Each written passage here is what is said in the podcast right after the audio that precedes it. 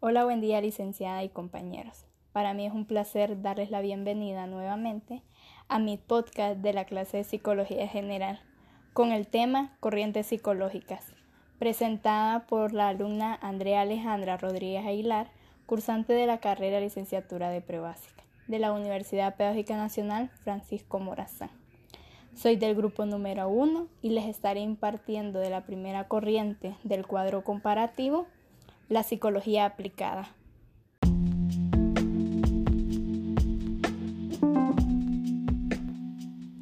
¿Qué es la psicología aplicada o profesional? Esta agrupa las distintas vertientes de la psicología que tienen aplicación directa en la solución de problemas y optimización de procesos humanos con fines profesionales. Les hablaré del principal exponente, quien fue Hugo Munsterberg él fue un psicólogo germano-estadounidense y pionero de la psicología aplicada y estableció las bases de la psicología industrial. Su objetivo de estudio es la mente en situaciones cotidianas. Su método, el primero es la observación. Esta es para reunir información apoyándose de la vista, con la finalidad de ver lo que le está ocurriendo al fenómeno que se está estudiando. El segundo, el estudio de caso. Es una metodología en la que el investigador realiza un análisis completo de una cuestión o acontecimientos que se dan en determinado lugar a lo largo del tiempo. El tercero, la encuesta. Es una técnica que consiste en recopilar información sobre una parte de la población nominada muestra.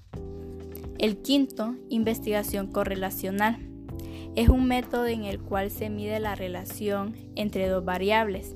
Emplea la técnica matemática de análisis factorial. Y el último, la investigación experimental.